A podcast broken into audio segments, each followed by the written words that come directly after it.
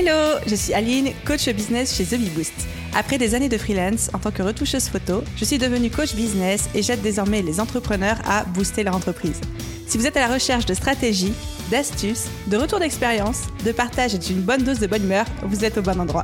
Dans ce podcast, seul ou avec mes invités, je vous partage tout pour vous inspirer au quotidien, vous aider à atteindre tous vos objectifs et faire en sorte que vous puissiez développer le business de vos rêves.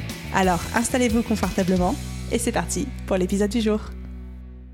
Hello à tous et bienvenue dans l'épisode 260 du podcast Je peux pas, j'ai business. Vous avez été extrêmement nombreux récemment à me demander de faire plus de podcasts, plus de contenu sur tout ce qui est le rapport à l'argent, comment se comporter par rapport à l'argent, comment le gérer, comment l'appréhender, est-ce qu'il faut en avoir peur, est-ce qu'il faut en avoir beaucoup, pas beaucoup, comment décomplexifier aussi et décomplexer tout court son rapport à l'argent et pour ça, j'ai fait venir la Queen, celle qui a un des podcasts les plus écoutés sur le sujet de l'argent, du rapport à l'argent, le fameux Money Mindset. J'ai nommé Delphine Pinon du podcast Richissime, que j'ai cuisiné pendant quasiment une heure sur toute cette question de rapport à l'argent, à la fois au travers de son expérience personnelle à elle, mais aussi au travers de son expérience de coach en money mindset et de toutes les personnes, les centaines de personnes qu'elle a pu accompagner au cours de sa carrière.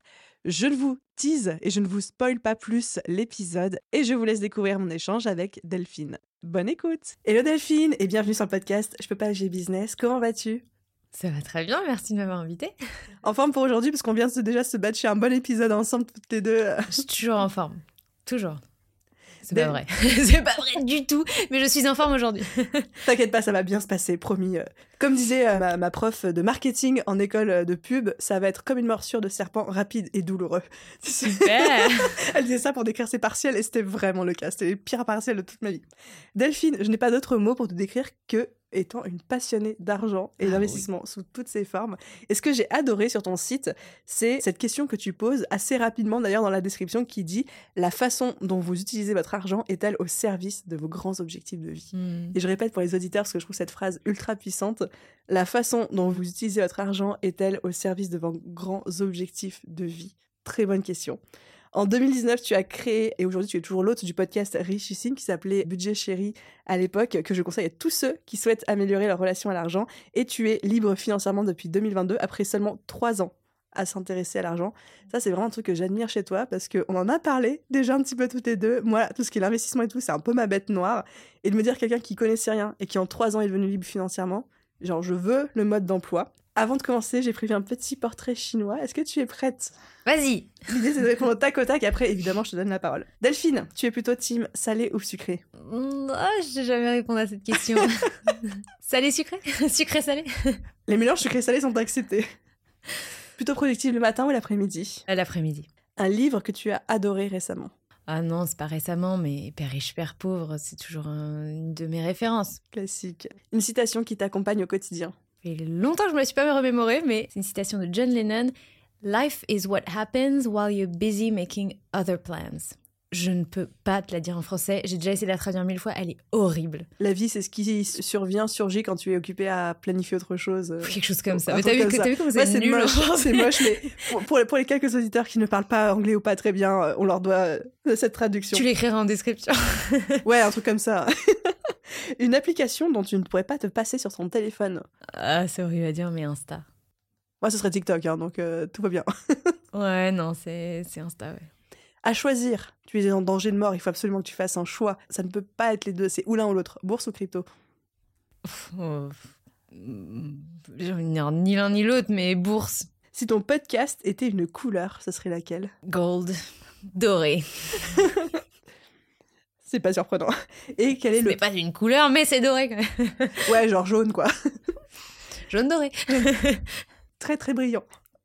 Et quel est le plus beau compliment qu'on puisse te faire? Ah, je crois que le plus beau compliment qu'on puisse me faire. Euh, ouais, j'hésite entre ce que tu dis a changé ma vie ou euh, ce que tu dis est ultra pertinent. Mm. L'idée qu'on puisse me reconnaître une certaine forme de légitimité et de pertinence dans ce que je dis, j'avoue que c'est vraiment hyper important pour moi. Ah, c'est beau. Je te le dirai plus souvent alors. Ah, c'est gentil. est-ce que je voulais des choses importantes dans ta description et ou est-ce que les grandes lignes étaient là? Oh, fun fact, mais j'aime les chats, je ne sais plus, pas quel niveau de j'aime les chats.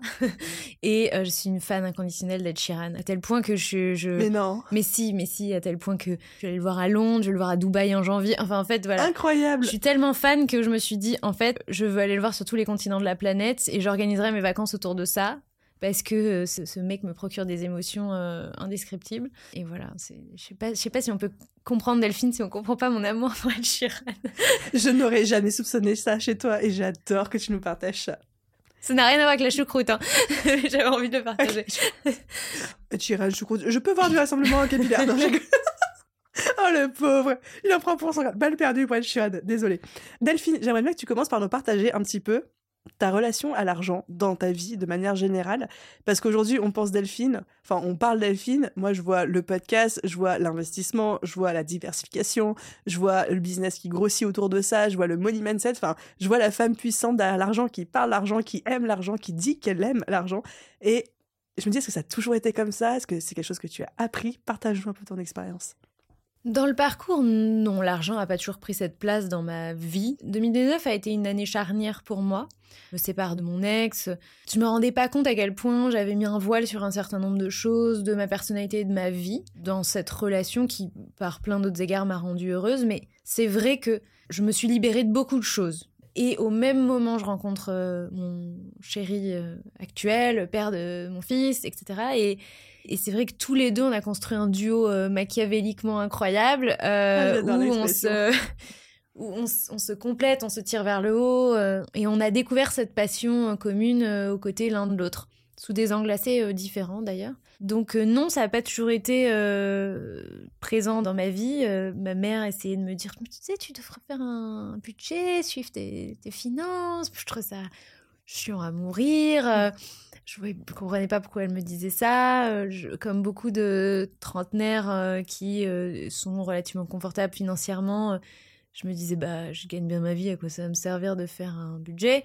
Et puis, ce que tu disais tout à l'heure, c'est ce qui a changé totalement ma perspective sur l'argent. Il n'y a pas eu un jour en particulier, mais c'est une série d'événements qui m'ont amené à prendre conscience du fait que je n'étais pas là où je voulais être dans la vie. En fait, j'avais des projets et quand je regardais mon compte en banque, je voyais qu'il n'y avait pas un seul centime qui euh, était euh, destiné ou affecté à ces projets. Moi, à l'époque, 2019, j'avais déjà entrepris par le passé, je voulais à nouveau entreprendre, je voulais créer une application mobile et je voulais revoyager. Mmh.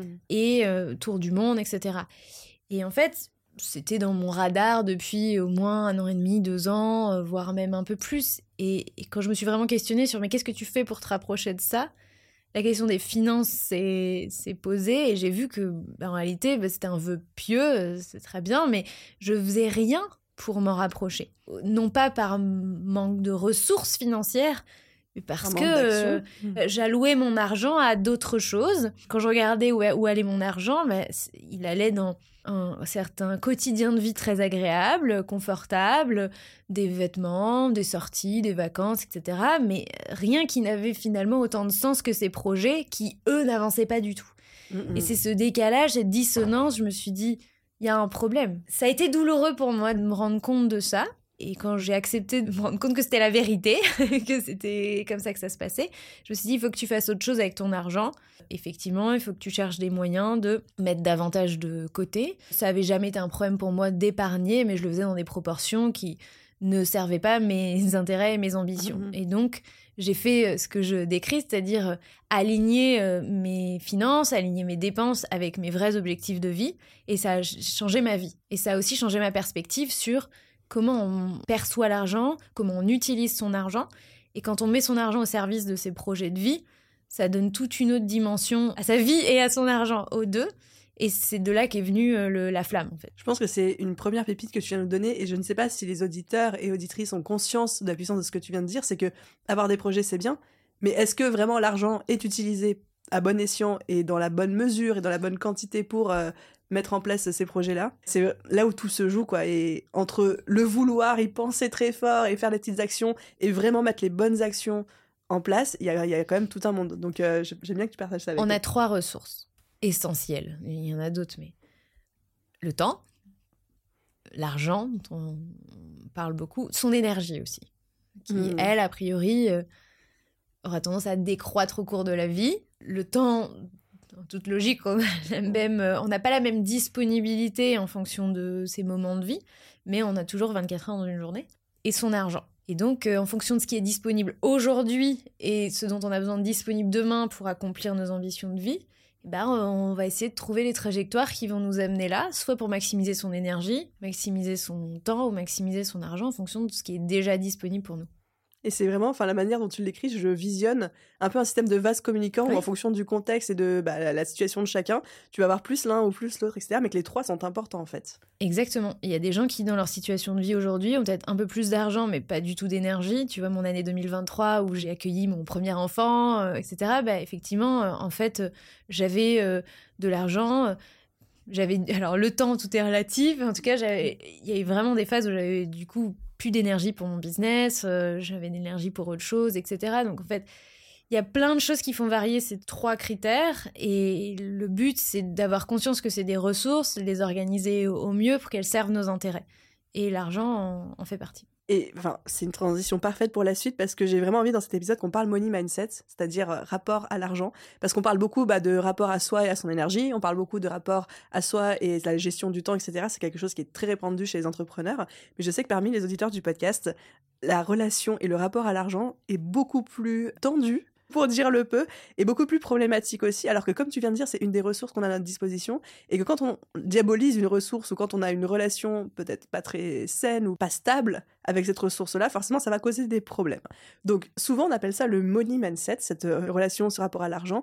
Comment est-ce que tu l'expliquerais à quelqu'un qui n'a jamais entendu parler de relation à l'argent de sa vie, qui dit que comment sa relation à l'argent, enfin? Bon exercice. tu me prends de cours, mais je vais essayer de te le dire. Voilà, je vais, essayer de trouver une façon de l'expliquer de manière euh, simple. Comme si t'expliquais à un enfant de 5 ans, par exemple. Dis, tata, euh, Delphine, c'est quoi le money mindset?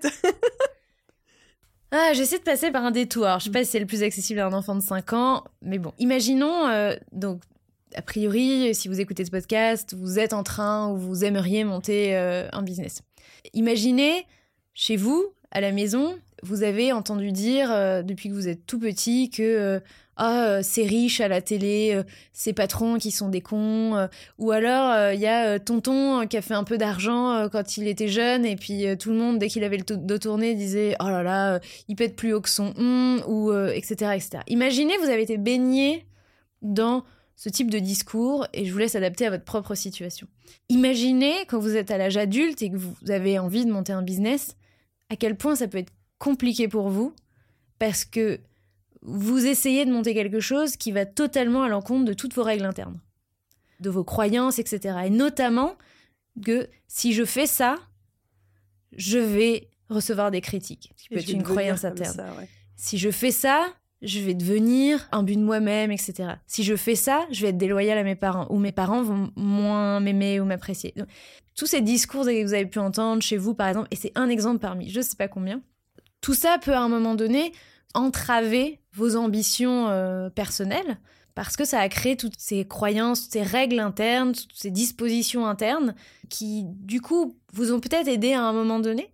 Parce que peut-être qu'en étant dans la, une forme de euh, moyennitude financière, ça vous a servi euh, à obtenir la validation de votre entourage, ça vous a permis d'acheter une forme de paix sociale parmi vos, vos proches mais qu'aujourd'hui, si vous avez envie de vous libérer de ça, ou vous avez une aspiration à entreprendre, par exemple, personne n'a jamais entrepris dans votre famille, et puis tout le monde pense que les patrons sont des cons, vous allez avoir un conflit interne. Hmm. Et ce conflit interne peut être à minima euh, un ralentisseur dans votre trajectoire, mais peut aussi éventuellement vous mettre tellement des bâtons dans les roues que, euh, en fait, vous n'allez juste pas arriver à votre objectif. Et la relation à l'argent, c'est l'ensemble de ces règles, on va appeler ça règles internes, mais c'est des, croyances, des conditionnements, des émotions, des pensées qui vous viennent quand vous euh, pensez à l'argent, quand on vous parle de l'argent, lié à certains comportements, l'investissement, le fait de gagner de l'argent, d'en avoir beaucoup, de pas en avoir beaucoup, de gagner tel chiffre, de gagner euh, x10, fois moins 10, etc. Tout ça crée un ensemble de pensées, de croyances, etc. qui font votre relation à l'argent qui évidemment, une fois qu'on a dit ça, est totalement unique. Il y a pas... Mm, mm. Tout le monde a sa propre relation à l'argent qui est fait de tellement de choses. Tu vois mm, Si demain vous rentrez dans un magasin Ikea, vous mettez 100 personnes devant une petite table Ikea, il y en a qui vont trouver ça trop cher, il y en a qui vont trouver ça pas assez cher, il y en a qui vont trouver ça cheap, pas cheap. Enfin, vous allez avoir un faisceau de croyances, de pensées qui diffèrent d'une personne à une autre parce qu'on a tous des références de ce qui est euh, normal, acceptable, bien, pas bien, ok, etc. J'adore ta définition, je trouve qu'elle est euh, hyper complète. Pas pour un enfant de 5 ans. J'ai trouvé très abordable et franchement, je l'aurais pas mieux résumé moi-même. Et on voit un petit peu là où ça peut, entre gros guillemets, poser problème en entrepreneuriat parce que, bah, j'ai envie de dire, dans notre corps, on a du sang, c'est ça qui nous aussi, qui, qui, nous aide à vivre, qui aide notre corps à fonctionner. Et dans un business, c'est l'argent.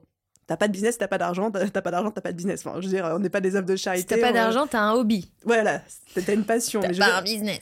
mais du coup, c'est le fluide, littéralement le fluide vital de notre business, c'est l'argent. Mais on voit à quel point tous nos conditionnements et notre vision de ça peut influencer de manière bénéfique ou négative notre business. Et on voit bien que quelqu'un qui a peur de l'argent parce qu'il a été éduqué dans cette manière-là, etc., bah, ça peut lui créer des problèmes après pour en gagner, pour le dépenser, pour l'investir, pour mettre des tarifs, etc. Comment quelqu'un peut savoir s'il a une bonne ou une mauvaise relation à l'argent? Est-ce qu'il y a des petits indices, des choses comme ça. Je pense pas qu'on ait une bonne ou une mauvaise relation à l'argent. Je pense qu'on a une relation à l'argent qui, à un instant T, peut entraver justement nos objectifs et nos. Comment on détecte Ce qu'il faut comprendre, c'est que euh, dans la psychologie humaine, tout ce qui nous a amené jusqu'ici nous a servi à un moment donné. Donc nos comportements, etc. D'une manière ou d'une autre, ça a pu nous servir et nous desservir, mais ça nous a forcément servi à un mhm. moment donné. Totalement d'accord. Et ça nous a servi, mais ça nous dessert aussi pour quelque chose qu'on est en train de construire. Donc j'aime bien partir de cette idée de c'est de mettre de la lumière sur en quoi ça nous a été utile.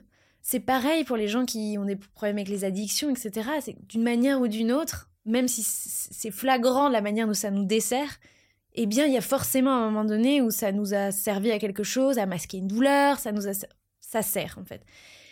Donc si vous arrivez à mettre de la conscience là-dessus, ça peut aussi vous permettre de vous aider et ce qui vous a servi par le passé peut vous desservir euh, sur le futur. Donc, je sais même plus la question que tu m'as posée. Je sais. C'est comment est-ce que quelqu'un, tu vois, quelqu'un qui nous écoute, qui entend ça pour la première fois, il se met du coup, euh, Delphine, comment savoir si ma relation à l'argent, est-ce que c'est un frein que je n'avais pas identifié ou que je ne vois pas aujourd'hui? Comment est-ce que je peux prendre conscience de ça? Est-ce qu'il y a des indices que je peux chercher? Oui, c'est complexe, c'est multiple. Il y a des mm. choses dans votre relation à l'argent qui vous servent, il y a des choses dans votre relation qui vous servent euh, pas.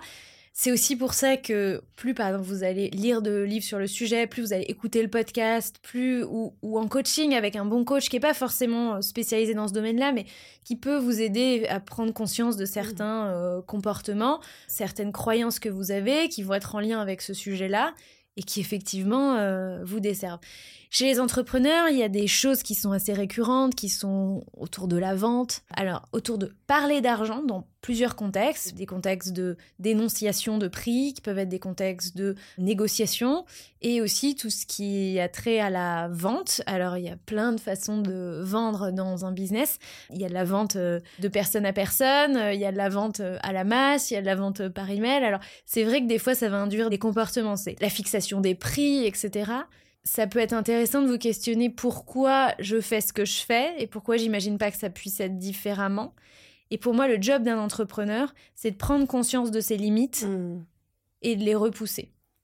Et donc, quand on identifie par exemple qu'une de ses limites, c'est la peur d'être critiqué et de je vais mettre mes prix à ce niveau-là parce que j'ai peur que si je les mets plus élevés, je sois critiqué ou je sois mal vu, ne serait-ce que par son entourage qui va nous voir sur les réseaux sociaux, etc pour moi, votre job, il n'est pas de ne pas être critiqué, il est de, vous venez d'identifier une limite, votre peur de la critique, il est de le surmonter. Parce que ça va être inconfortable de surmonter cet obstacle, ça va être inconfortable éventuellement, éventuellement, j'aime bien, susciter de la critique, mais rester au même prix ou de manière générale dans votre business, faire les choses par peur d'eux, vous limiter par peur d'eux, c'est aussi une autre forme d'inconfort. Donc, est-ce que vous voulez rester dans cet inconfort-là ou est-ce que vous voulez basculer dans un autre type d'inconfort? C'est je choisis mes prix, je choisis le type de business model que je veux avoir. Je choisis ça. Effectivement, ça peut attirer des critiques et peut-être pas aussi. Mais mon job, c'est de me familiariser avec ça, c'est de les accepter Parce que sinon, dans le premier type d'inconfort que je décris, a priori, vous êtes plutôt vous à la stagnation et à pas trop avancer, etc. Mmh. Donc, c'est notre job de nous confronter à ça. Et quand on voit une limite, notre job, c'est de la surmonter. en tant qu'être humain, mais à fortiori en tant qu'entrepreneur. Encore plus en tant qu'entrepreneur. Il y a aussi une chose que j'aime bien dire aux gens, c'est quand on ne sait pas quelle est la relation qu'on a avec l'argent et qu'on se dit bah, peut-être que j'ai des zones d'ombre, des angles morts, des choses que je vois pas, regardez votre perception et les discours que vous avez quand vous voyez des gens qui gagnent de l'argent. Hmm. C'est observer notre réaction. Est-ce qu'on est dans l'envie? Est-ce qu'on est dans la jalousie? Est-ce qu'on est dans le jugement? Est-ce qu'au contraire on est content pour eux? Est-ce que ça nous fait ni chaud ni froid? Mais observer ce qu'on pense des gens qui ont de l'argent ou qui le gèrent d'une certaine manière, souvent c'est un miroir de ce qu'on pense de nous-mêmes ou de nos pensées. Donc pour quelqu'un qui se dirait bah, j'aimerais bien savoir si j'ai une relation à l'argent à travailler, bah regardez comment est-ce que vous percevez ceux qui en ont quoi. Quand vous nous entendez Delphine et moi parler d'argent, qu'est-ce que ça trigger en vous? Est-ce que vous êtes en train de me dire, ouais, c'est de grosses, je sais pas quoi, là, euh, qui parlent d'argent et tout, nanana? Ou est-ce qu'au contraire, ça vous intéresse? Enfin, voilà. Ça, ça peut être aussi euh, une autre piste. Pour toi, quels sont les blocages les plus courants que tu observes qui induisent souvent une peur de l'argent ouais? Alors, puisque je sais que tu as une audience essentiellement féminine, je pense que c'est pas les mêmes blocages chez les hommes et chez les femmes. C'est des choses qu'on retrouve sur, dans plein d'autres domaines, hein, mais euh, effectivement, chez les femmes, on va avoir alors lié à l'argent. Plus spécifiquement, la peur de la critique c'en est une et je viens de l'évoquer, qui est exacerbée chez les femmes. Alors, dans la peur de la critique, on va, englober plein de choses. Hein. La peur du jugement, euh, la peur du rejet, la peur de la non-validation, etc. Et puis, on va avoir la peur de qui je vais être quelle femme je serai quand j'aurai beaucoup d'argent? Quelle femme je serai quand j'aurai réussi? Pour plusieurs raisons. D'une part parce que nous-mêmes, même les femmes, on n'a pas forcément une bonne vision de ce qu'est une femme riche. Donc, notamment, est-ce que je vais pas devenir superficielle? Est-ce que je vais pas perdre de la matière, du corps que je vais pas faire peur aux hommes aussi? Oui, alors là, on est plutôt dans la première catégorie, tu vois, la peur du rejet, etc. Mais c'est tout à fait vrai. C'est Enfin voilà, juste euh, est-ce que euh, mon mari, mes parents, euh, mes enfants, mes frères et sœurs me verront de la même manière? Donc on aura tendance plus facilement à se diminuer. C'est le syndrome de la gentille fille, de la bonne fille. Voilà, c'est prendre la place, mais pas trop. Gagner voilà. l'argent, mais pas trop. Avoir l'ambition, mais, pas, trop. Donc là, la première catégorie. Et dans la deuxième, c'est je veux pas ressembler à ces femmes-là tu vois. Parce que je me fais une idée de les femmes riches qui se montrent comme telles sur les réseaux sociaux et celles qu'on voit le plus, effectivement, c'est euh, les influenceuses, par exemple, qui sont victimes de beaucoup, alors, de préjugés, oui ou non, en tout cas de jugements Mmh. Donc on est plus soumis au jugement sur son apparence physique, quand on est visible, quand on a de l'argent, on est plus soumis au jugement sur ce qu'on fait avec notre argent. Les riches, de manière générale, sont soumis au jugement de ce qu'ils font avec leur... Alors, il n'y a pas que les riches. En vrai, on juge tous de oh, T'as vu, il a acheté ça à son gamin. Oh, T'as vu, elle a acheté ça. Il a dépensé X dans une nouvelle voiture. Alors, que, alors que elle gagne que ça. Et regarde, moi, ça, regarde sa maison et regarde sa voiture. C'est pas normal, ça. Regarde ce qu'ils gagnent. Ils ont acheté, euh, je sais pas quoi. Alors, Ils sont partis en vacances à tel endroit alors qu'ils gagnent tant et tout. Donc, déjà, on juge de ce que les mm. gens euh, font, ce que les gens font de leur argent. Et c'est vrai que les gens qui gagnent de l'argent et qui en plus s'exposent par leur business sur les réseaux sociaux notamment, de toute façon, les gens qui s'exposent même quand ils gagnent pas d'argent sont de toute façon plus soumis à la critique. donc, euh, quand en plus tu gagnes de l'argent, euh, voilà. Et donc, il y a cette idée de est-ce que moi aussi, je vais être obligée de m'acheter des sacs Chanel alors que j'en ai pas envie? Et puis, si j'en ai envie, qu'est-ce que ça dit de moi? Et donc, il y a toute cette réflexion sur euh, le changement d'identité. Et je rajouterai quelque chose qui est aussi le coût associé à ça quel est le coût qui est associé au fait de vouloir ça, euh, d'y arriver, etc. Et notamment le sacrifice sur la famille, enfin le, temps de loisir, le temps de famille. on a l'impression qu'on va devoir sacrifier quelque chose. Exactement. Est-ce que je serai une bonne mère, etc. Euh, parce que euh, du coup, je vais me consacrer davantage à mon business, etc. La question de l'équilibre entre identité de ma mère et identité pro se pose beaucoup moins chez les hommes, dans des considérations qui sont euh, incomparables, mm, vraiment. Mm, mm. C'est encore une, c'est une charge qu'on a euh, davantage et qui va moins se poser euh, chez les hommes.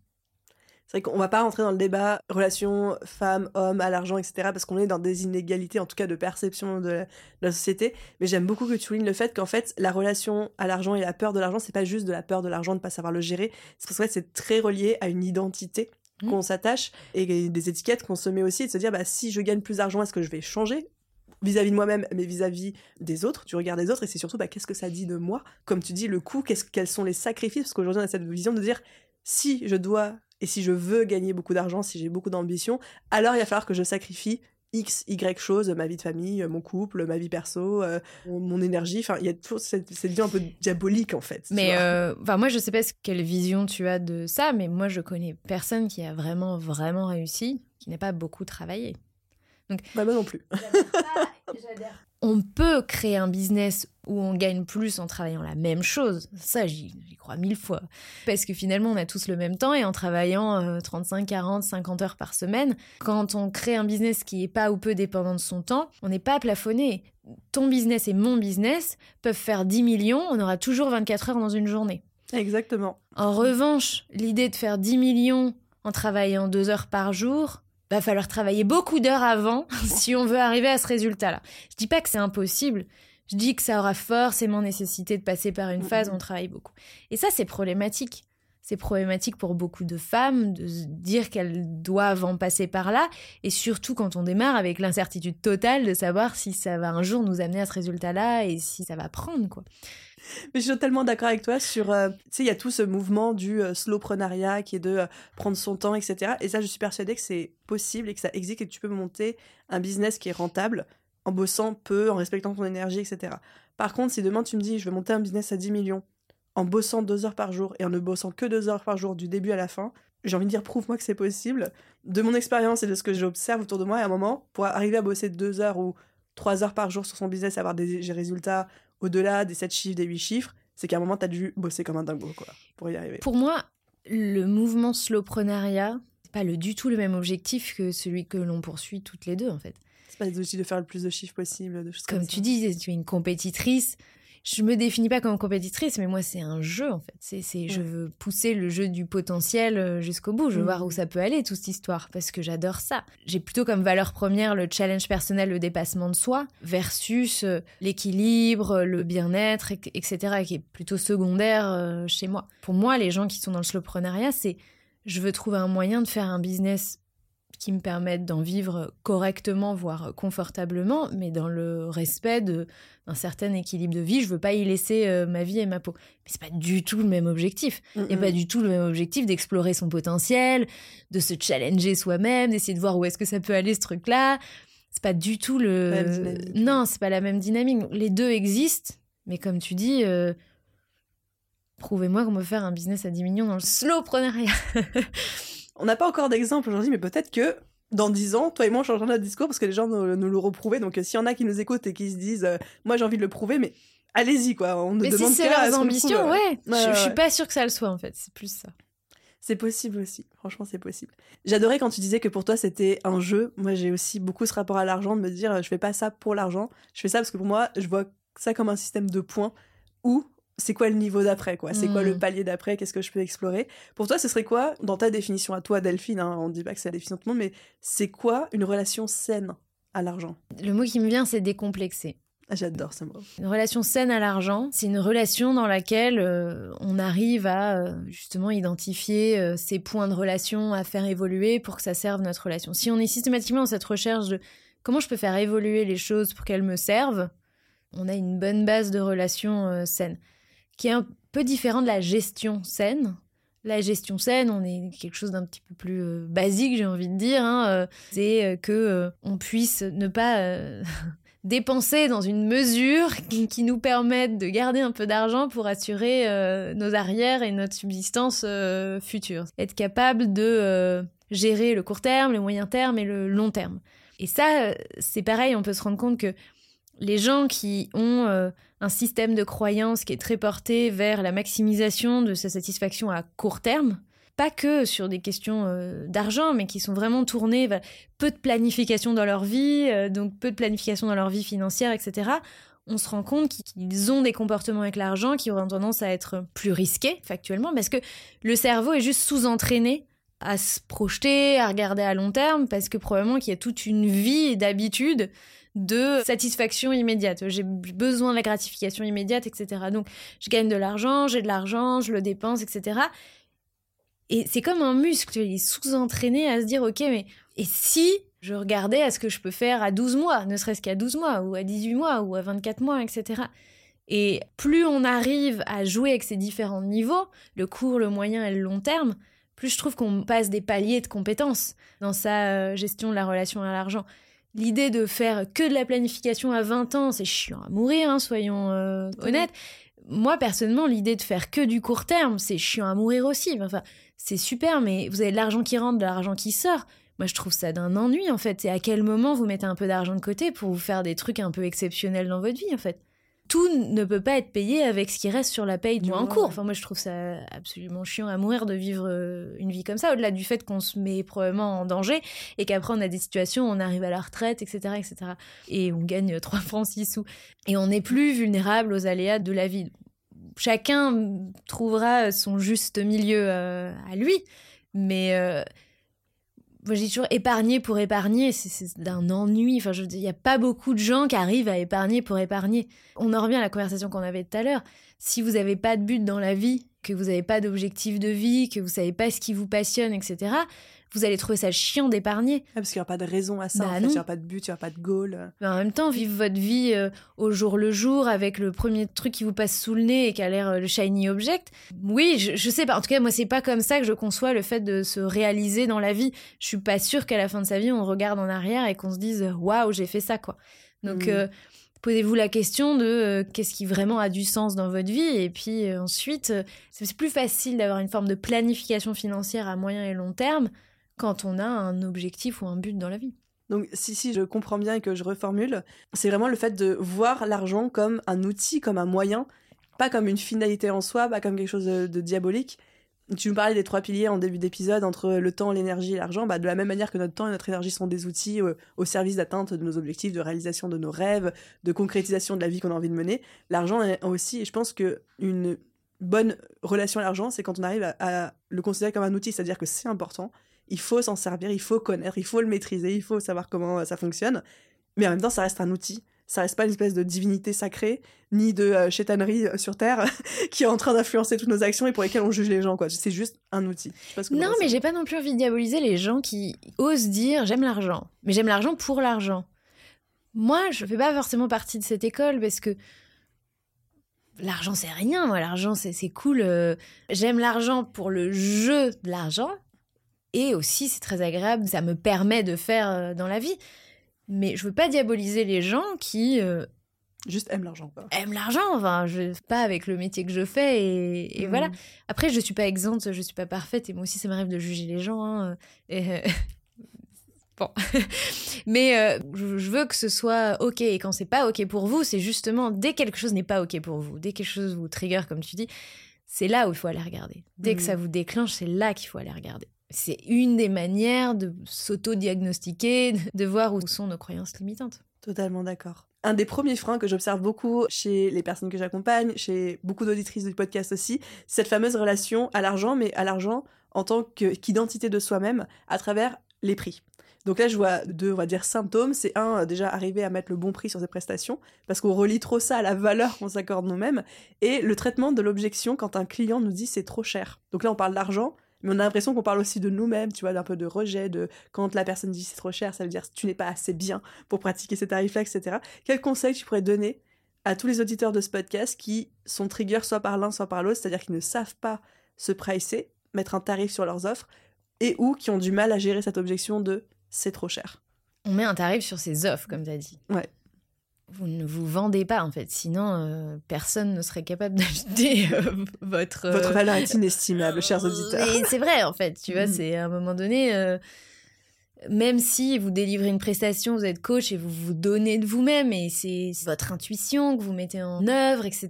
Donc vous pouvez avoir l'impression que ça fait partie de vous-même, mais en fait le prix ne vous définit pas. J'en veux pour preuve que on peut en tant qu'entrepreneur, gagner énormément d'argent avec des petits prix et avec des prix très élevés. Mm, mm. Le prix n'est pas un symptôme de la valeur que vous avez, déjà c'est un indicateur du business model que vous voulez choisir. Déjà ça oriente sur le modèle de vente. Après, ça m'intéresse pas les petits prix, mais vous pouvez choisir les petits prix et vendre à énormément de gens. Et il y a des gens qui font énormément d'argent comme ça. Et vous pouvez faire des prix très élevés et vendre à moins de gens. Ce qui est plus compliqué, c'est quand vous vendez votre temps. Parce que quand vous vendez votre temps, effectivement, bah, à un moment donné, c'est mécanique. C'est si vous pricez votre temps pas cher, vous n'allez pas gagner beaucoup. Si vous pricez votre temps très cher, vous allez gagner beaucoup. Mais ça reste votre temps. Donc déjà, premièrement, vous choisissez un business model. Ensuite, vous envoyez un message avec votre prix. Ouais, j'adore le fait que tu abordes ça. Merci de le dire. Et je voudrais, euh, avant d'aller là-dedans, je dire, on, se fait une idée du prix. C'est parce que si je baisse mes prix, j'aurai plus de clients. Si j'augmente mes prix, j'aurai moins de clients. C'est pas du tout comme ça que ça marche. Si je baisse mes prix, je dois avoir plus de clients. Mmh. Si j'augmente mes prix, j'ai besoin de moins de clients. Mais il n'y a pas de relation de cause à effet. C'est pas parce que vous allez baisser vos prix ou mettre des tarifs bas que ça va attirer plus de clients. Parce que pour toutes celles qui nous écoutent et qui ont déjà mis des trucs gratuits en ligne, des e-books, des machins, et qu'il n'y a personne qui clique, il n'y a personne qui like, il n'y a personne qui télécharge, vous savez très bien que c'est pas parce que vous faites du petit prix ou du gratuit que les gens seront au rendez-vous. Donc, il n'y a pas de relation de cause à effet. Donc, souvent, quand on fait des prix euh, plus bas, c'est pour faire le lien avec ce qu'on disait tout à l'heure, c'est pour éloigner les critiques, pour être sûr que bon voilà à ce tarif-là, même si même si j'ai une critique, bon bah je la vivrai mieux parce que là globalement je quand même c'est donné quoi. peux quand même pas voilà je, là je, je, peux c'est vrai c'est marrant on se dédouaner on fait ça Mais oui pour éviter tout type de critique et donc pour revenir à ce que je disais aussi tout à l'heure c'est votre prix c'est un message que vous envoyez à votre consommateur Imaginez, vous faites des massages. Si vous faites un massage à 20 balles, vous dites, je vais avoir plein de clients. Alors, non, probablement pas. Et surtout, vous allez avoir des clients qui se disent, je vais avoir une certaine forme de qualité à ce prix-là. Moi, jamais de la vie, je paye un massage à 20 euros. Jamais de la vie. Mon standard de massage, c'est à peu près les tarifs qui sont standards probablement 70, euh, 80 euros le massage d'une heure, 100, 120, ça reste dans mes tarifs. Tu me fais un massage à 20 euros, je me dis, il va me faire quoi Qu'est-ce qu'on va me faire? À l'inverse, tu me fais un massage à 350 euros, je vais avoir des attentes mmh. vis-à-vis de cette prestation qui vont être incroyables. Donc, vous envoyez un message sur votre gamme à votre euh, clientèle. Effectivement, il faut que la valeur intrinsèque puisse un peu suivre. Mais honnêtement, c'est quoi la différence entre un massage à 60 euros et un massage à 80 euros? Vous êtes dans la même gamme, vous allez avoir des, clients qui ont les mêmes attentes. Et là, on rentre dans la dernière phase. Une fois que vous avez défini votre gamme, ben en fait, vous rentrez dans avec quel prix je suis à l'aise? Qu'est-ce qui résonne quand je dis mes massages sont à 60 euros? Est-ce que ça résonne mieux que mes massages sont à 80 euros? Et là, le problème, c'est qu'on finit par choisir le truc, comme je disais, qui va nous attirer le moins de critiques, le prix qui va nous attirer le moins de critiques, au lieu d'essayer de se dire qu'est-ce qui est juste pour moi et qu'est-ce qui est juste en me sortant un peu de ma zone de confort? Justement pour travailler ce qu'on disait tout à l'heure, qui est si j'ai peur de la critique, il faut que je me mette juste dans une zone qui peut m'attirer un niveau suffisant de critique pour que ça me fasse travailler, hmm. mais que ça me casse pas mon truc non plus. Quoi. pas que ça me décourage non plus, mais être dans cette bonne sortie de confort, pas trop, mais quand même qui vous sort de votre confort et qui vous permet quand même d'être un minimum à l'aise quand vous allez énoncer votre prix parce que vous êtes dans la bonne gamme. Mais attends, j'aurais juste redire un truc. Entre 60 et 80 euros, c'est pas le prix le problème. Hein. C'est juste la perception qu'on s'en fait, ouais. Si vous êtes dans la bonne gamme, c'est pas le prix. Et je rajouterais pour la question du prix, parce que c'est très compliqué la question. Non, mais en fait, j'adore tout ce que tu es en train de donner en termes de valeur, donc vas-y, quoi. Le micro est à toi, littéralement. Dernière chose, ça n'est jamais un problème de prix, c'est toujours un problème de valeur perçue. Ça, c'est pour répondre à l'objection quand les gens disent c'est trop cher. Oui, ça n'est jamais un problème de prix. Si les gens perçoivent une valeur qui est plus faible que le prix que vous énoncez, c'est soit que vous n'avez pas assez bien travaillé votre valeur euh, perçue, votre marketing ou je sais pas quoi, soit que vous n'avez pas le bon client en face. Parce hmm. qu'il n'est pas capable d'apprécier la valeur que vous allez délivrer dans votre, euh, dans votre produit. Donc, si vous arrivez à la phase où vous vendez des choses et que vous n'arrivez pas à générer un taux d'engagement, de satisfaction, de recommandation qui est assez élevé, là on peut questionner la valeur intrinsèque de votre offre, qui aussi des fois est problématique. Mais tant que les gens n'ont pas acheté... Oui, c'est ça, tant qu'ils n'ont pas acheté, en fait, ils peuvent pas dire euh, c'est trop cher pour ce que c'est, parce qu'ils savent pas ce que c'est, donc c'est juste du marketing, en fait. C'est toujours une question de valeur perçue. Tant que les gens n'ont pas acheté. Et des fois, c'est une question de valeur perçue et une question de valeur intrinsèque. Ça ne veut pas dire qu'il faut travailler que sur le marketing et pas sur le delivery, comme on dit. Il y a quelqu'un qui est prêt à acheter à ce prix-là. Si personne n'est prêt à acheter à ce prix-là, c'est que personne ne perçoit la valeur pour ce prix-là. Si on prend juste le milieu du coaching, il y a des gens qui vendent à 30, 40, 60 euros de l'heure. Il y a des gens qui vendent leur coaching d'une heure à 100 000 euros.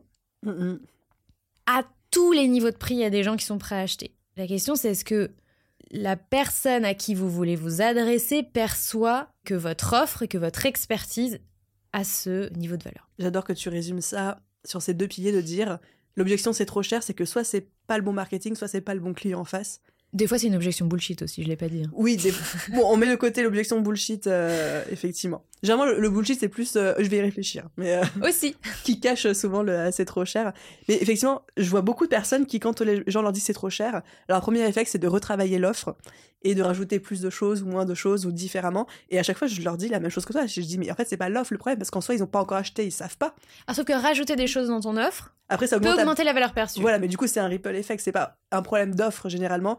Et puis, pour connaître un petit peu les auditeurs du podcast, c'est toujours des gens qui font bien leur travail. Tu vois, c'est pas en mode, euh, je crois pas que trop qu'il y ait de bullshitters par ici euh, qui vendent du vent. Mais souvent, on se concentre sur le travail qu'on fait, alors qu'en fait, c'est juste une question de valeur perçue. Donc, de marketing de com et de cible et donc de clients. Mais qui quelque part se rattache aussi au marketing et à la communication. Mais euh, c'est pas un gros mot marketing comme, tu vois Non, pas du tout. Parce que des fois, il y a des gens qui délivrent une valeur qui est intéressante. Enfin, c'est comment on évalue ça, mais c'est encore une autre histoire. Mais quand tu leur demandes de pitcher leur offre, c'est brouillon, c'est confus, on comprend rien, on voit pas ce qui différencie du voisin. Et du coup, peut-être ton truc est très bien, mais il faut accepter que la manière dont tu en parles, ça va pas en fait. Et donc, si tu as un super produit qui a un emballage pourri, mais l'emballage, il est intéressant parce que c'est pourquoi j'achèterais ton truc?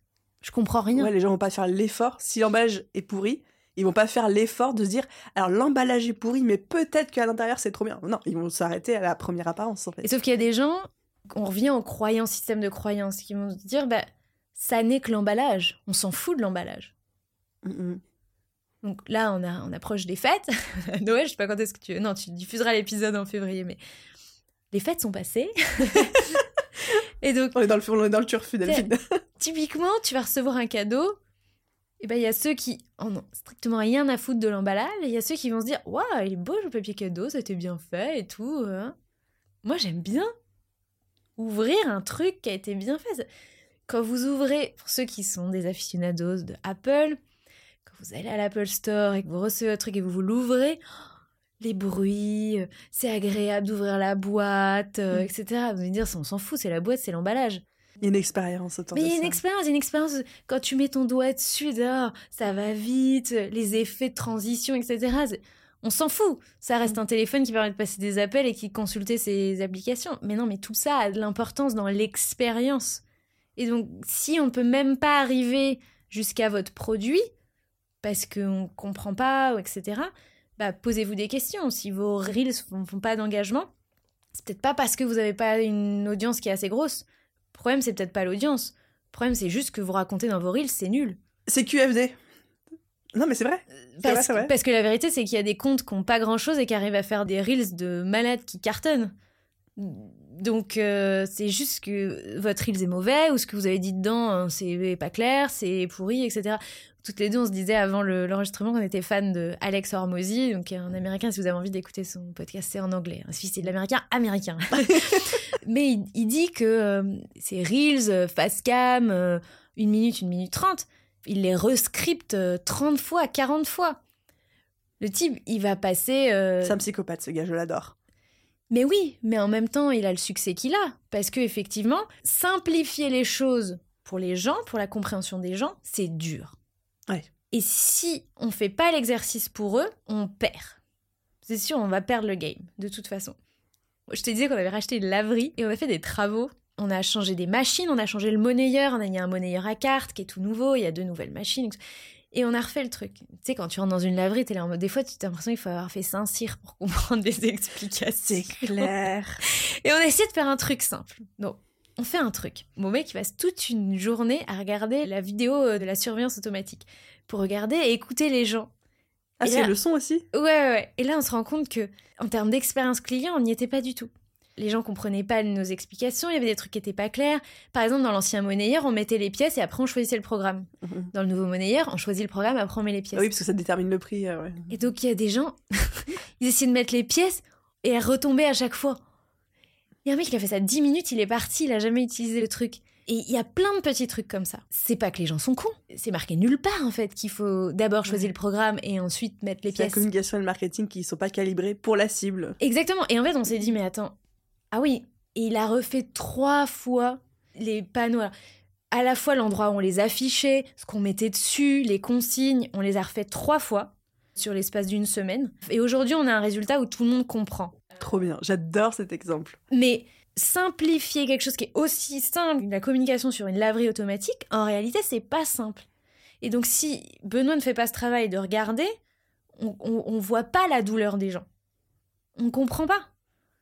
Donc, on observe l'utilisateur et là, on fait OK, c'est pas lui qui est bête. C'est pas à lui de se mettre à ma place. C'est pas à lui de comprendre le truc. C'est à moi de lui faciliter la compréhension, de faciliter son expérience pour qu'il revienne. Et vraiment, c'est un enseignement, c'est ouf. C'est euh, transformer un truc compliqué en un truc euh, simple. Bah, ça nous a pris du jus de cerveau, du temps, une semaine et plusieurs itérations pour un truc aussi simple qu'une laverie automatique. J'adore cet exemple parce que ça montre vraiment la responsabilité de chacun vis-à-vis de son marketing, de sa com. Et pour reboucler avec l'argent, effectivement, le prix qu'on fixe, c'est le reflet d'un positionnement, c'est le reflet d'une stratégie marketing, mais c'est jamais le reflet de la valeur. Déjà, certainement pas de nous en tant qu'être humain, en tant qu'entrepreneur, mais rarement aussi de la qualité de l'offre. Enfin, je sais Mm. que, mais moi aujourd'hui, des fois, je crée des offres. Par exemple, j'ai créé un petit workshop sur ChatGPT. À la base, c'était juste pour mes élèves et après, j'ai décidé de le vendre. Mais en fait, ce truc-là, j'aurais aussi bien pu, mais vraiment en termes de valeur qu'il y a dedans, le vendre 47 euros que de le vendre 300 euros. Mm. Pareil, j'ai fait un workshop de fin d'année, pareil, ça aurait pu être vendu 10 euros, ça aurait pu être vendu 200 euros. Ce serait parti euh, aux deux prix. Et en fait, c'est juste une stratégie. Tu dis, est-ce que je veux attirer beaucoup de monde parce qu'après, je vais vendre un autre produit dans quelques mois et puis c'est un produit d'appel? Est-ce qu'au contraire, c'est un produit qui est là pour la rentabilité de mon business et donc je veux vraiment me pricer sur la fourchette haute, etc. Donc, on se rend bien compte qu'au final, un tarif, en business en tout cas, c'est du marketing, c'est de la communication, mais c'est certainement pas un reflet de la valeur, déjà pas de notre offre, Mm. curieusement, et encore moins de notre valeur en tant que- qu'entrepreneur. J'ai euh, une de mes mentors, Mélanie Henleyer, elle fait beaucoup de masterclass gratuites. Enfin, elle fait beaucoup, elle en fait peut-être 3-4 par an. Et souvent, quand on fait des masterclass gratuites, webinaires gratuits, c'est des exercices de vente plus ou moins bien déguisés. Oui.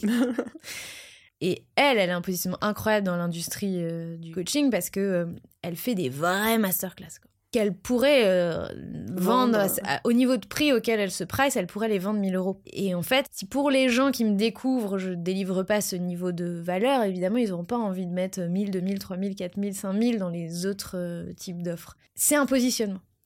Mhm. Donc ça a énormément de valeur, mais ce sera délivré euh, gratuitement.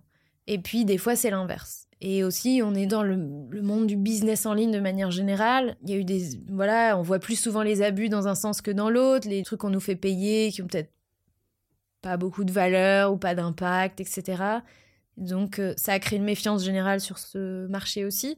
Et pour toi comme pour moi, il faut encore plus montrer patte blanche sur notre Ouais. crédibilité pour effectivement que euh, les gens euh, investissent chez nous. Totalement d'accord. Delphine, arrive tout doucement vers la fin Oh, J'aurais pu faire ça encore euh, de cet épisode. une podcast. heure de plus. Moi aussi, écoutez, envoyez-moi un message sur Instagram, envoyez un message Insta à Delphine et dites-lui si vous voulez une V2 et une partie 2 de cet épisode de podcast. Allez la fouder, elle, venez me fouder moi aussi, vous avez la permission de le faire. Du coup, en mode un peu passage à l'action. Alors, je vais faire le truc en deux parties. Première partie, est-ce que toi déjà, il y a soit un concept, soit une citation qui a été un- une espèce de tournant de prise de conscience, euh, qui a shifté ton rapport à l'argent, même si c'est une accumulation de plusieurs trucs, mais quand je te pose cette question, une chose qui te vient en tête. Il y a un truc qui me vient en tête, mais c'est pas nécessairement mon rapport à l'argent. C'est récent. Il y a un concept qui est arrivé dans ma vie et qui est en train de driver toutes mes décisions depuis six mois et qui est pas prêt de s'arrêter. C'est euh, cette idée du one thing. Oh, j'adore. J'ai fait beaucoup de choses ces dernières années, puisqu'en parallèle de développer euh, le podcast et Richissime et tout ce qu'il y a euh, autour, Euh, j'ai acheté un immeuble, puis un deuxième immeuble, puis un troisième immeuble, avec des appartements, des cellules commerciales. J'ai fait aussi un business qu'on appelle la sous-location professionnelle. En tout, euh, jusqu'à 18 biens détenus, euh, loués en location courte durée à part les, les commerces, la laverie qu'on a racheté récemment, des formations en immobilier, et puis bref, j'ai fait beaucoup, de choses. choses À arriver ma grossesse mi-2022 euh, là-dessus. Et puis vraiment, euh, il y a toute une réflexion sur euh, est-ce qu'on se disperse pas Il y a une partie de ces activités-là que je fais avec mon chéri. Et puis, on a mis du temps à arriver à la conclusion que oui, on s'était dispersé. et ça m'obsède en ce moment, cette, cette réflexion de est-ce que j'aurais pas été plus vite Est-ce que j'aurais pas été plus efficace si j'avais été concentrée sur mon one thing? Monofocus? Ouais. Mais en fait, j'ai aucun regret sur ce qu'on a fait parce qu'on a appris tellement et tellement et tellement. Mais aujourd'hui, toutes mes décisions passent au filtre du one thing. Donc on est dans un gros élan. J'ai pas beaucoup communiqué dessus. Euh, peut-être d'ici à la diffusion de l'épisode, il y aura plus de communication, mais j'ai pas beaucoup diffusé sur ça. On est en un gros élan d'écrémage de nos activités, euh, de nos biens immobiliers, etc. Parce que on a besoin de temps pour se reconcentrer sur ce qui crée le plus de valeur. Et moi, j'ai besoin de temps pour me reconcentrer sur ce qui crée le plus de valeur. Et ce qui crée le plus de valeur aujourd'hui, euh, pour moi, c'est avec Richissime. Et du coup, quand, tu parles du filtre The One Thing, est-ce qu'il y a une question, une formulation spécifique? Enfin, comment? Parce que du coup, je devine que c'est ce fait de se refocus, comme tu viens de le dire, sur ce qui a le plus de valeur. Mais du coup, c'est dès que tu as une opportunité, tu te dis est-ce que c'est pour euh, Richissime Est-ce que tu mets ça dans le filtre de ta vision? Enfin, comment tu abordes le truc? Ouais, déjà, du coup, tout ce qui est plus dans One Thing, ça dégage. Après, à l'intérieur de Richissime, c'est un filtre qui est qu'est-ce qui apporte le plus de valeur à mon business. Je suis de plus en plus respectueuse de mon temps, donc euh, je suis dans un élan de délégation, de tout ce que quelqu'un d'autre peut faire mieux que moi. C'est un énorme stretch pour moi parce que, donc sortie de zone de confort, parce que euh, ça m'amène à des niveaux d'investissement qui sont euh, plus élevés. Soit j'attends de croître un peu plus lentement. Et euh, quand la trésorerie rentre, je délègue petit à petit. J'ai fait ça jusqu'à présent. Et je suis dans un élan où, allez, on va accélérer. Et ça me fait penser à un autre concept, qui est le concept du x10. Quand tu crées un business, tout ce que vous avez comme objectif, si vous rajoutez un ou deux zéros, vous vous rendrez compte que vous ne pensez pas du tout les choses de la même manière. Ouais, c'est plus les mêmes actions qui en découlent et c'est plus la même vision, etc. J'adore. Et mm, je me suis rendu compte que j'avais l'objectif de faire le million sans penser les choses au quotidien pour m'y amener. Et quand j'ai fait ce shift en lien avec le one thing de OK, si je veux vraiment faire les doubles millions et que je ramène quelle est la décision là ou les décisions que je dois prendre aujourd'hui pour m'amener au x10. Je ne prend pas du tout les mêmes décisions. C'est encore une, vision, tu vois, que j'ai mis du temps à me l'approprier, mais je l'ai découverte avec Hormozy, entre autres. C'est pas le seul, hein, évidemment, mais quand tu penses direct ton business, en mode, euh, je fais pas un business pour faire 2000 ou 2500 euros par mois, ou 10 000 euros par mois. Je pense à un business direct, je, comment je construis un business qui peut direct faire le million tu fais pas du tout la même chose, tu mets pas le focus au même endroit, tu mets pas la même intensité euh, au même endroit.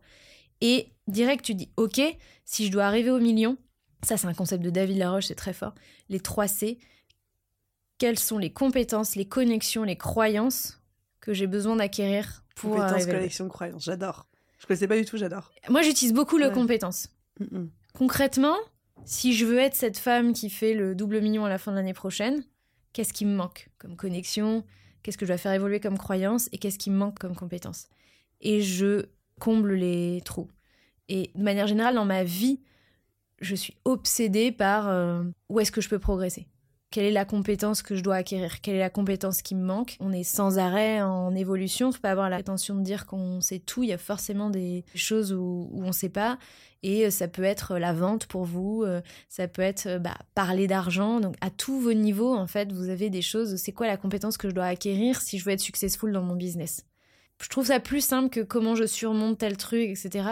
C'est ok, bah, si vous dites direct, ok, je suis pas à l'aise avec la vente, j'aime pas ça moi, je vous le dis, vous pourrez pas arriver là où vous voulez si vous vous familiarisez pas avec la vente. Mm, mm. Donc, totalement d'accord. Vous allez être obligé d'acquérir cette compétence. Maintenant, vous choisissez la manière dont vous le faites, mais vous êtes obligé d'acquérir cette compétence. Et à l'intérieur de vente, il y a plein de choses. Il y a plein de manières de vendre, c'est pas forcément l'image qu'on s'en fait, etc. Ouais. Si vous n'êtes pas à l'aise à prendre la parole sur les réseaux sociaux, c'est pareil. C'est est-ce que dans la vision que vous avez de votre business, je dis pas que c'est obligatoire, est-ce que dans la vision que vous avez de votre business, vous pouvez vous passer d'être visible, d'être très visible? Si la réponse est non, bah vous devez vous familiariser avec ça. Comment je fais?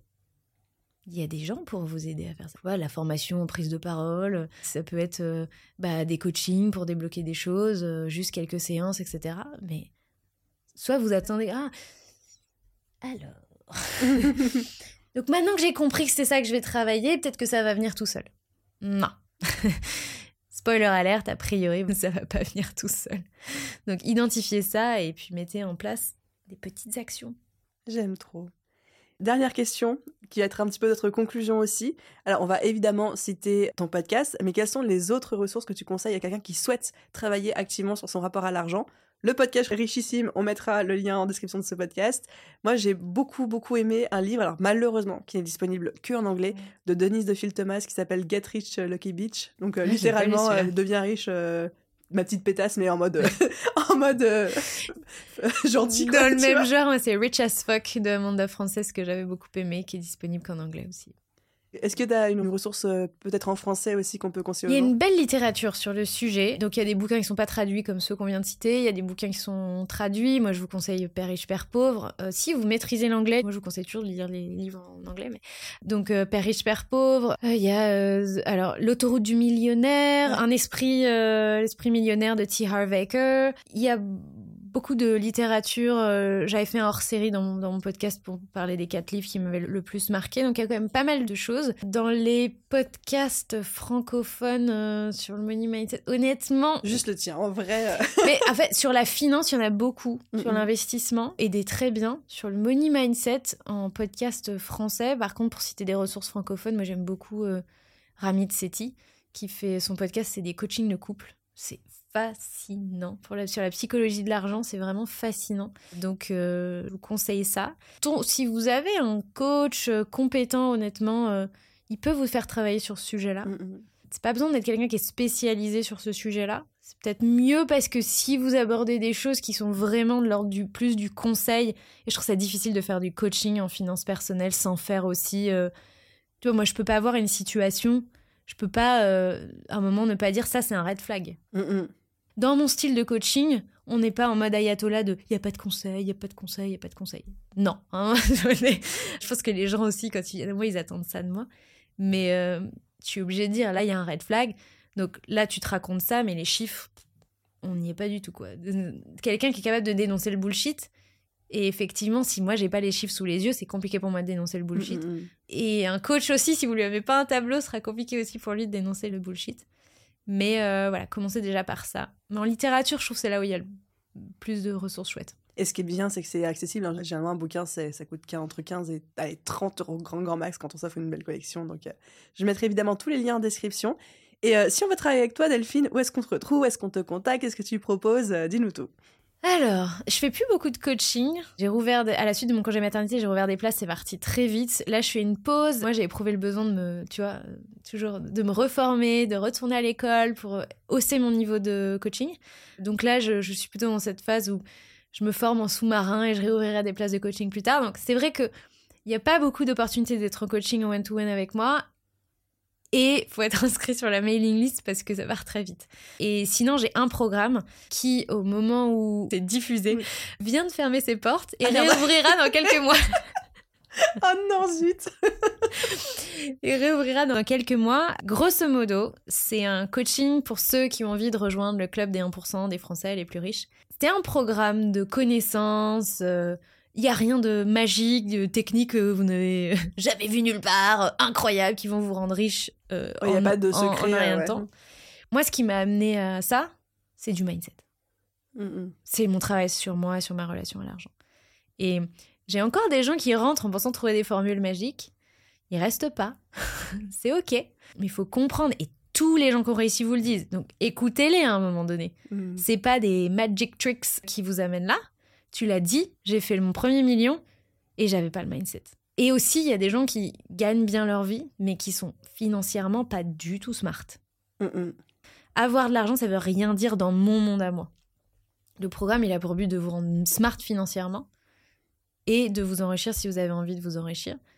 Mais il faut juste accepter le deal de départ. Chez moi, on travaille son mindset parce que c'est la clé. Parce qu'une fois qu'on a le bon mindset, en fait, on sait aller chercher les infos et se débrouiller pour trouver ce dont on a besoin et y aller. Mais effectivement. euh, Évidemment que je partage énormément de connaissances dans ce programme-là.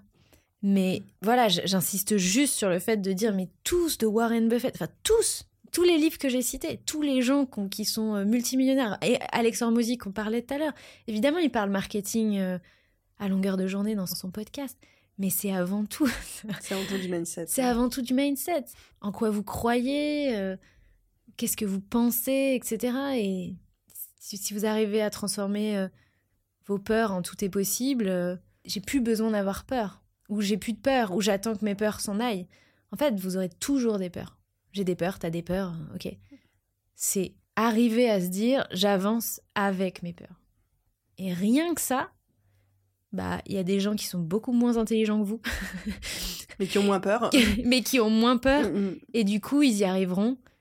Et toute façon, les success stories, euh, c'est toujours à un moment donné des gens euh, qui ont eu moins peur que ceux qui ont eu plus peur, qui ont eu moins peur Ou que qui ont vous. accepté de passer à l'action malgré le fait qu'ils avaient peur. Exactement. Mm, Trop bien. Delphine, un grand merci à la fois pour tes conseils, tes bottages de fesses, le fait d'avoir su dire la vérité quand tu avais besoin. Enfin, j'ai trouvé ça trop cool parce qu'on a vraiment abordé plein d'aspects, etc. Et j'ai la sensation que chacun va trouver au moins un concept, un angle d'approche, d'attaque qui va pouvoir lui parler à sa situation personnelle. Donc, merci pour ta générosité. Et je mettrai évidemment tous les liens, y compris ceux pour aller fouder Delphine, dans la description. Non, t'inquiète pas, ça va bien se passer dans la description de cet Mais je veux bien, venez en masse sur mon Instagram. Allez lui faire un petit message d'amour et dites-lui ce que vous avez pensé de l'épisode. Merci à toi et puis merci à tous ceux qui ont écouté l'épisode. Et voilà tout le monde, j'espère que l'épisode vous a plu. Si c'est le cas, comme d'habitude, vous connaissez la chanson, je vous laisse aller mettre une note et un commentaire sur la plateforme d'écoute de votre choix. Pour tous ceux qui n'auraient pas encore mis une note et un commentaire sur le podcast, s'il vous plaît, ça aide tellement le page et business à se faire découvrir. C'est vraiment ce qui euh, me nourrit au quotidien, ce qui permet au podcast de gagner en visibilité, de se faire connaître. Merci à tous ceux qui prennent quotidiennement le temps et la peine de le faire. Ça veut dire beaucoup, beaucoup pour moi. Je pense que vous l'avez compris. Et à vous tous, je vous souhaite une merveilleuse journée, soirée, après-midi, nuit, où que vous soyez. Et je vous dis à très vite dans un prochain épisode. Bye tout le monde